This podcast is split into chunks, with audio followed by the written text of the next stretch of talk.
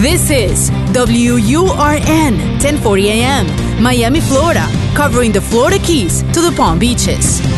Actualidad Radio, un idioma, todos los acentos, una sola señal. Una emisora de Actualidad Media Group. ¿Cuáles son los límites de la mente? ¿De qué es capaz un ser humano si logra alcanzar el máximo funcionamiento de su cerebro? ¿Es posible programarse para tener éxito? Fronteras de la Mente, con Agustina Costa. Fronteras de la Mente. Solo aquí, en Actualidad Radio. Un idioma, todos los acentos, una sola señal. ¿Qué tal amigos? Gracias por acompañarnos en otra edición de Fronteras de la Mente. Este programa es el tercero de una serie dedicada a los avistamientos de objetos voladores no identificados. Y hemos eh, utilizado personas altamente entrenadas, personas que han dado testimonio a partir de un entrenamiento técnico muy avanzado. Primeramente los astronautas del programa de la NASA y de los programas soviéticos. Con ellos hicimos nuestro primer programa. El segundo estuvo dedicado a avistamientos de militares de alto rango, que son los que controlan el arsenal nuclear de los Estados Unidos y de los países aliados de la OTAN. El de hoy está dedicado a pilotos, pilotos militares y pilotos eh, comerciales, porque nos parece que la credibilidad de estas personas, que tienen en algunos casos miles de horas de vuelo, pues nos ayuda a entender un poco más y a discriminar o a eliminar aquellos testimonios de personas que tal vez sin ese entrenamiento pudieran estar viendo cosas equivocadas. Hoy, el fenómeno ovni o de objetos voladores no identificados está visto a través de la vista o de la óptica de los pilotos. El avistamiento de objetos voladores de características metálicas y con una propulsión y maniobrabilidad inteligentes comenzó a ser reportado a partir del verano de 1947 Después de un incidente ampliamente informado sobre el monte Rainier en el estado de Washington, la gente comenzó a creer que estos objetos voladores no identificados son en realidad naves extraterrestres que merodean la Tierra. A principios de la década del 50, el Instituto Brookings, que había sido encomendado en analizar el fenómeno, recomendó al gobierno de los Estados Unidos ocultar la verdad, desacreditar y ridiculizar a los testigos presenciales y explicar los avistamientos como si fueran fenómenos naturales porque según el Brookings, la población no estaba preparada para aceptar la verdad de que no estamos solos en el universo. El Instituto Brookings también advirtió de las serias implicaciones religiosas que un anuncio así tendría y del impacto adverso que provocaría en industrias muy poderosas como la del petróleo, si se supiera que existe tecnología que haría innecesario el uso de combustibles para la locomoción y el transporte. En los últimos 70 años se han realizado más de 15.000 informes de avistamiento en los Estados Unidos y más de 70.000 a nivel mundial. En 2004, los pilotos de aviones de combate de la Armada de Estados Unidos que operaban desde el portaaviones US Nimitz informaron haber visto ovnis en la costa de San Diego, en California. Y más recientemente, otros pilotos militares que vuelan en el portaaviones Theodore Roosevelt, en el Atlántico, hicieron afirmaciones idénticas. La noticia de esas cuentas se convirtió en conocimiento público a partir de un artículo en The New York Times y una nueva miniserie de televisión transmitida por el History Channel. Estos informes de medios y entretenimiento señalaron los incidentes a los líderes gubernamentales. Durante la Segunda Guerra Mundial, los pilotos aliados informaron sobre ovnis a los que llamaron Foo Fighters o guerreros de fuego, que frecuentemente los acompañaban en misiones de bombardeos sobre Europa. Al principio se creyó que era una nueva tecnología desarrollada por los alemanes, pero poco después que terminara la guerra se dieron cuenta que las fuerzas militares de Hitler no tuvieron nada que ver con el fenómeno. A lo largo de la historia, pilotos militares y comerciales que pasan miles de horas en el aire cada uno han sido testigos presenciales de fenómenos verdaderamente inexplicables. Debemos tomar en consideración que un piloto posee un entrenamiento técnico muy superior al de cualquier otro testigo para ser capaz de diferenciar algo de origen natural, como un meteorito, una estrella o un efecto del Sol, de algo verdaderamente inexplicable que desafía las leyes de la física por sus movimientos y velocidad. Una azafata argentina ofreció un fascinante relato de un incidente ocurrido el 2 de agosto de 1995 en un vuelo que se dirigía a la ciudad de Bariloche y que fue observado y seguido de cerca por un ovni inmenso, plateado, con luces naranjas, verdes y blancas. Al ovni lo vio también el comandante de nuestro avión, dijo la azafata. La gente de la base y los tripulantes de otro vuelo militar de la Gendarmería Nacional de Argentina que le avisaron al comandante. Mientras el aeropuerto fue sobrevolado por aquel extraño objeto, toda la terminal aérea sufrió un inexplicable corte de luz que obligó a nuestro avión a dar varias vueltas sobre el mismo para poder aterrizar. Apenas frenaron el avión, los pilotos se enmudecieron. Medio aeropuerto vino corriendo a nuestro avión para que los pilotos les contaran lo que habían visto, pero ellos no podían ni levantarse de sus asientos sin poder reaccionar por el impacto emocional. Los pasajeros nunca se enteraron de lo que ocurrió Jamás fueron informados para que no entraran en pánico. Nadie está preparado para presenciar una confirmación tan deslumbrante. Uno de los pilotos de nuestro vuelo dijo lo siguiente, lo que vimos no era un avión, no era nada que respondía a las leyes físicas conocidas. En un primer momento nos preocupamos porque venía de frente y a toda velocidad, pero se detuvo a unos 100 metros de nosotros, en seco. Era metálico, sólido, muy luminoso y con forma de un plato invertido. A cada lado tenía una luz verde y de arriba salía una de color naranja. Como nuestra aerolínea en esos días no prohibía a los pilotos hablar del asunto públicamente, nuestro capitán estuvo en un montón de programas de radio y de la televisión de Argentina. Cuando le preguntaron por qué no avisó a los pasajeros, dijo, no quise alarmarlos. Lamento es no haber tenido una cámara fotográfica en ese momento. Otro incidente muy reportado en Argentina ocurrió el 14 de junio de 1980, cuando un ovni circular como un anillo brillante de centro brumoso hizo un vuelo rasante sobre la pista del aeroparque Jorge Newbery, un aeropuerto para vuelos regionales que se encuentra en el centro de la ciudad de Buenos Aires. La gente de la torre de control se pegó un susto bárbaro. Todos lo vieron. Para colmo, el platillo casi se estrella contra un avión que esperaba turno para despegar. El comandante de ese vuelo quedó conmocionado por el incidente y aseguró, fuera lo que fuera, el objeto tenía movimientos inteligentes y gobernados. En la torre de control, los operadores no podían creer que los instrumentos no lo hubieran detectado. Minutos después, lo vieron también en Chile y en Perú. Había recorrido todo el cono sur de América como un rayo a una velocidad vertiginosa imposible para ningún avión de fabricación humana. El 31 de octubre de 1981, un piloto de aerolíneas argentinas vio un ovni gigante sobre la ciudad de Córdoba, que también fue avistado en Perú y en Chile. Cuando estudiaron su itinerario, vieron que realizaba viajes en forma de perfectos triángulos isósceles. En febrero de 1982, un piloto de la aerolínea brasileña VASP le avisó a los 151 pasajeros del vuelo 169 que unía las ciudades de Fortaleza y Sao Paulo que se asomaran a las ventanillas para que vieran un ovni que los siguió a unas ocho millas de distancia durante una hora y media. Todos los radares de los aeropuertos de la zona lo captaron. El 14 de agosto de 1985, en un vuelo de Santiago del Estero a Buenos Aires, el comandante de la nave mostró a los pasajeros un objeto luminoso en forma de banana que volaba a más velocidad que la del avión, al doble de altura, pero que no aparecía en el radar. A la izquierda había un cono de luz blanca que lanzaba destellos dorados desde su punta. Dio la casualidad que en ese vuelo viajaban varios periodistas del diario El Clarín, que venían de cubrir una carrera de autos, lo que permitió que fotografiaran el objeto a través de la ventanilla y luego publicaran un artículo en el periódico que causó sensación. Recientemente, pilotos militares de los Estados Unidos tuvieron un avistamiento de objetos extraños sobre el Océano Atlántico. Los platillos fueron avistados casi diariamente entre mediados del 2014 y marzo del 2015 en el cielo de la costa este de los Estados Unidos. Pilotos de la Marina de Estados Unidos reportaron a sus superiores que los objetos no tenían ningún motor visible ni emitían gases de escape visibles por los sensores infrarrojos, pero ahí estaban, a más de 9.000 metros y moviéndose a velocidades hipersónicas.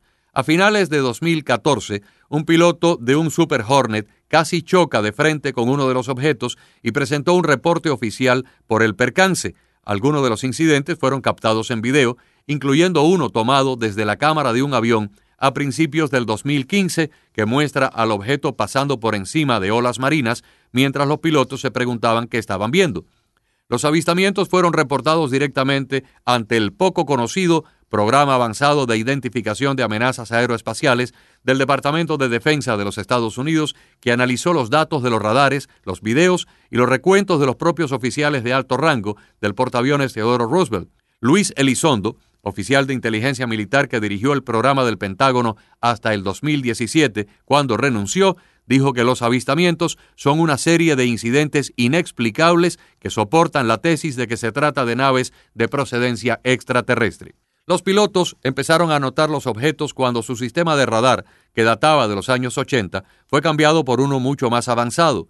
Conforme los aviones eran modernizados con este nuevo radar, los pilotos empezaron a registrar los objetos, pero al principio pensaban que se trataba de registros falsos, como a veces ocurre. Poco después se dieron cuenta de que se trataba de objetos de verdad, que volaban y maniobraban de una manera muy extraña e imposible de explicar.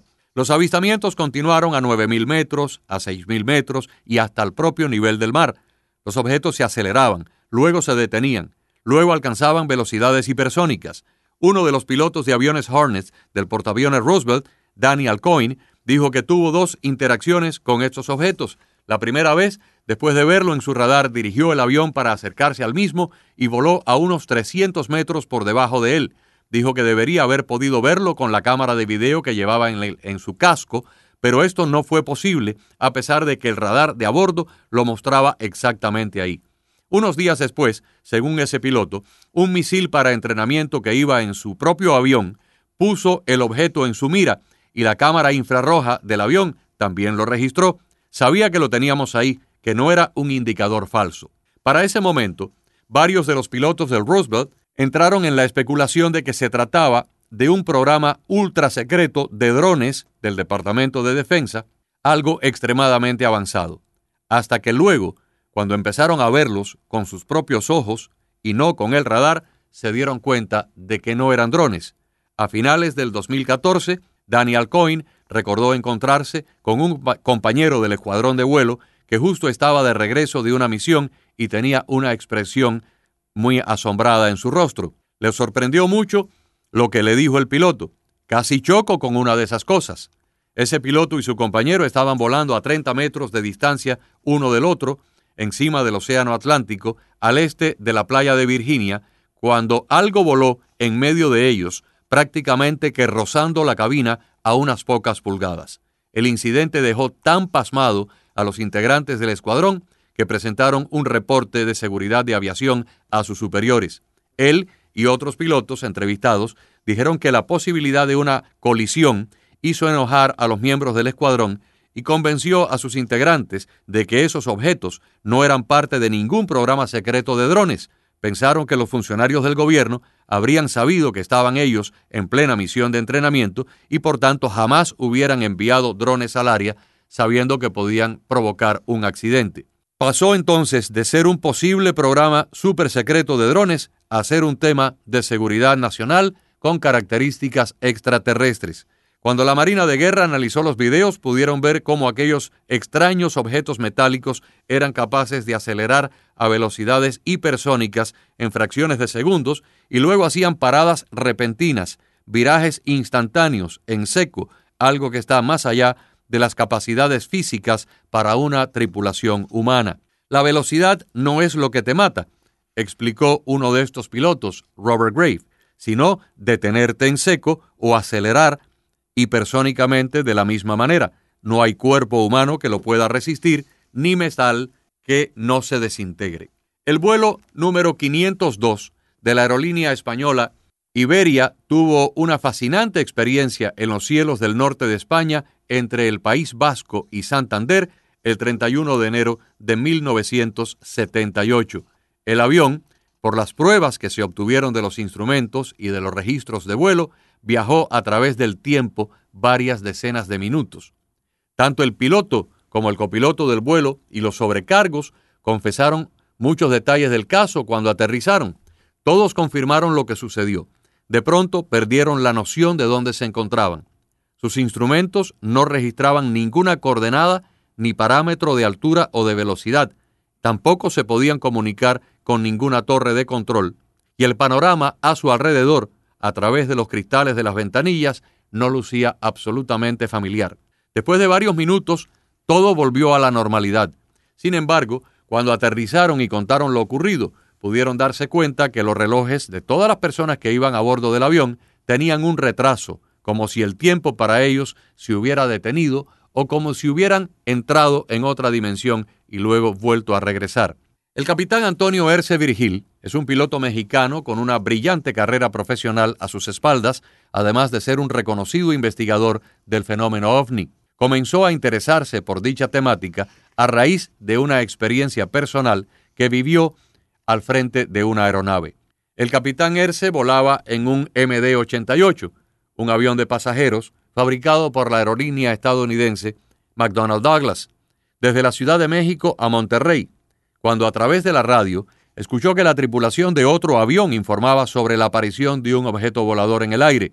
Lo describían como dos platos negros superpuestos uno encima de otro que oscilaban sobre las pirámides de Otihuacán, en el Distrito Federal o en la capital mexicana. Les pregunté a mis compañeros si habían escuchado lo mismo que yo, y en ese instante el primer oficial, que estaba sentado a mi derecha, saltó de su asiento y exclamó, Miren allá, hacia las pirámides, al tiempo que señalaba con su brazo hacia la izquierda. Todos giramos nuestras cabezas en esa dirección y miramos a través de la ventanilla de la cabina de mandos de nuestro aparato, contemplando un gigantesco ovni sobre una capa de nubes. Era impresionante. Tenía el tamaño de un Boeing 737 y parecía estar allí estático, sin moverse en el cielo. Comunicamos por radio que nosotros también teníamos a la vista el extraño objeto y desde el centro de control nos indicaron que mantuviéramos rumbo de pista. Pensamos en tomar fotografías, pero no llevábamos cámaras con nosotros y el teléfono móvil del primer oficial tenía la memoria saturada, sin nada de espacio disponible para tomar imágenes. Pasados algunos segundos, pensé en avisar a los pasajeros para que miraran hacia la izquierda y contemplaran también el ovni, que no se movía, pero ya era demasiado tarde. Acabábamos de perderlo de vista una aeronave de Mexicana de Aviación que despegó después de nosotros también dio aviso sobre ese avistamiento al centro de control de la capital mexicana. Otro piloto mexicano con 57 años de experiencia como aviador es el capitán Raúl Romero. Habló abiertamente de dos encuentros con ovnis. Detallamos uno de ellos. En palabras textuales del capitán, el primero sucedió a las 11 de la noche de un día de julio de 1970 cuando yo volaba en un turbohélice Beechcraft de una empresa de construcción, haciendo la ruta desde Guadalajara a Hermosillo. A unas 40 millas de esta última ciudad, de pronto apareció una luz muy intensa y de gran tamaño. Romero preguntó a la torre de control de Hermosillo si tenían a la vista algún tráfico en sentido contrario al suyo. Le respondieron que solo había un avión Comet de Mexicana de Aviación, pero en el mismo rumbo. Sin embargo, acto seguido los controladores aéreos le consultaron si observaba alguna luz al noroeste de su posición. Cuando el capitán Romero le dijo que sí a la torre, le ordenaron que debía informar de cualquier movimiento que realizara el ovni, pues ellos también lo estaban divisando a simple vista desde la torre con sus prismáticos. El fenómeno duró un tiempo suficiente como para que varios controladores aéreos, con muchos años de experiencia, también pudieran verlo. Los pilotos de por lo menos seis aviones comerciales, cinco de la aerolínea LAN Chile y uno de Copa, en otro incidente muy reportado, denunciaron haber presenciado en los cielos del norte de Chile una serie de objetos voladores no identificados, hecho que fue reportado y documentado por el Comité de Fenómenos Aéreos Anómalos de América del Sur. Esa agencia publicó un audio que narra la profunda e inquietante impresión que tuvieron algunos de esos pilotos que surcaron los cielos despejados de la ciudad de Antofagasta, en Chile, el 7 de mayo del 2018, a 1.364 kilómetros al norte de Santiago. El incidente también fue reportado por el diario La Estrella. Un piloto del vuelo Copa 174 comienza a narrar con énfasis que a la altura del puesto Libor, un puesto de control que está ubicado en el cielo, un puesto imaginario, por supuesto, a unos 380 kilómetros de la costa de Antofagasta, aparecen tres luces. Y dice, no tenemos reportado tráfico alguno, no sabemos de qué se trata, advierte el piloto a la torre de control para señalar casi de inmediato. Al momento, una de las luces acaba de desaparecer. Casi en ese mismo instante, la voz de un piloto desde el vuelo de LAN Chile 639 se contacta con la misma torre de control. Atención torre, posición hacia abajo, al parecer sobre el mar, dice tratando de identificar lo que estaba viendo. A su vez, el piloto del vuelo LAN Chile 2473 responde que hay otra luz. De pronto se escucha una voz con ímpetu que procede del capitán del vuelo LAN Chile 79, quien anticipa que también está observando las luces que los demás colegas están reportando, y dice, se está moviendo, aumenta la intensidad, pero también la disminuyen. De hecho, vamos a virar hacia la derecha porque parece que nos estamos dirigiendo hacia la luz más brillante. A nivel del mar, una luz muy pequeña aparece y desaparece, añade otro de los, de los pilotos que se encuentran en la misma frecuencia de radio. Es el piloto de copa, quien reaparece con fuerza en el audio para, para comentar que se ven tres luces ahora a la izquierda de su posición. El comandante del Anchile 501 confirma que está observando la luz más grande y narra de inmediato el audio a los otros pilotos. El de Copa vuelve a comunicarse. ¡Qué fenómeno tan extraño! Ahora tenemos tres luces, pero en forma de triángulo. Entre tanto, la tripulación del vuelo LAN 577 situó las luces a unas 60 millas del punto de control Libor, aunque calculando una distancia de 2.000 pies por debajo del mismo. En total, fueron seis pilotos de seis naves diferentes que se encontraban sobrevolando el área a una separación de unas 30 millas uno de otros, quienes notificaron el extraño movimiento de luces y según una voz que correspondería desde el Centro de Control Oceánico de Santiago de Chile, que al comunicarse con el Comando de Operaciones Aéreas del Ejército chileno, contó que una de las aeronaves se desvió incluso aparentemente por seguridad, temiendo provocar un choque en el aire. Hasta ahora, la Dirección General de Aeronáutica Civil fue el primer organismo oficial en reconocer la detección en sus radares de un extraño intruso en el espacio aéreo sin que pudieran identificarlo. Otro caso verdaderamente sorprendente es el del comandante de un avión 737 que volaba desde Japón a los Estados Unidos a través de Alaska. Cuando se estaba acercando a la península de Alaska, de pronto apareció un gigantesco objeto volador a su derecha. El objeto era tan grande que el piloto se lo comunicó a la torre de control y le dijo que era más grande que un portaaviones. El objeto luego desapareció e instantáneamente apareció a la izquierda del avión que se mantenía en rumbo hacia la costa de Alaska en los Estados Unidos. El contacto tuvo aproximadamente 30 minutos. Posteriormente, cuando el capitán aterrizó, fue obligado a redactar un reporte que luego terminó en las manos del jefe regional de la Administración Federal de Aviación. Días después, este propio jefe, según lo ha narrado en público, fue visitado por dos agentes de la CIA que le confiscaron todos los elementos del radar, el testimonio del piloto japonés y otros datos que habían sido preparados por la torre de control del aeropuerto. Y luego los dos agentes de la CIA le dijeron mirándole fijamente a la cara, usted no ha visto nada, este incidente jamás ocurrió y nosotros nunca hemos estado acá. Y quitándole todo el material, se retiraron sin que él pudiera saber absolutamente más de ese incidente. Sin embargo, este piloto japonés cometió un error. Al regresar a su país, dio unas declaraciones a la prensa de lo que le había ocurrido y tristemente la aerolínea para la que volaba, Japan Airlines, decidió sacarlo de circulación y nunca más pudo volar un aparato comercial para esa organización. Terminó su carrera en desgracia simplemente por haber contado algo que hoy en día la mayoría de las aerolíneas tratan de suprimir y de silenciar a sus comandantes. Volviendo a Chile, es considerado el quinto país del mundo con el mayor número de avistamientos de objetos voladores no identificados, siendo Estados Unidos el primero, Perú el segundo, México el tercero y Brasil el cuarto del escalafón mundial. Los avistamientos de platillos voladores ya no resultan novedosos para los pilotos tanto militares como comerciales, y los expertos aseguran que 60 millones de personas en el mundo ya han sido testigos presenciales de este fenómeno, aunque por el temor al ridículo y en algunos casos por el temor de profesionales de la aviación a terminar perdiendo sus carreras, solo se informa de un 10% de las experiencias que tienen estos aviadores.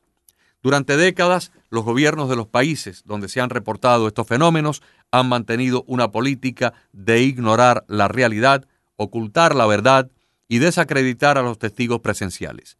Sin embargo, con la llegada de las cámaras de video primero y de los teléfonos celulares inteligentes después, ahora millones de personas tienen los medios para poder fotografiar y grabar, en muchas ocasiones de alta resolución, los avistamientos que ocurren diariamente en todos los rincones del planeta. Ya las autoridades no pueden continuar escondiendo el fenómeno y llegará el día, espero que sea pronto, en que tendrán que admitir la realidad trascendental de que no estamos solos. Cuando astronautas de la NASA, más de 15 astronautas de la NASA, otro tanto astronautas del programa soviético, han denunciado esto, militares de alto rango, inclusive con el grado de general, han dicho haber sido testigos de estos fenómenos inexplicables sobre bases militares nucleares. Y cuando pilotos comerciales y militares con alto entrenamiento han tenido estas experiencias, creo que debemos prestar atención porque de lo contrario pondríamos en credibilidad o en duda la credibilidad de estos profesionales, muchos de ellos con experiencia y entrenamiento científico. La próxima semana estaremos conversando con el investigador mexicano Jaime Maussan. Va a ser una entrevista muy interesante que tendremos para todos ustedes. Ojalá hayan disfrutado del programa. Nos despedimos hasta la próxima edición de Fronteras de la Mente. Fronteras de la Mente con Agustina Costa. Fronteras de la Mente.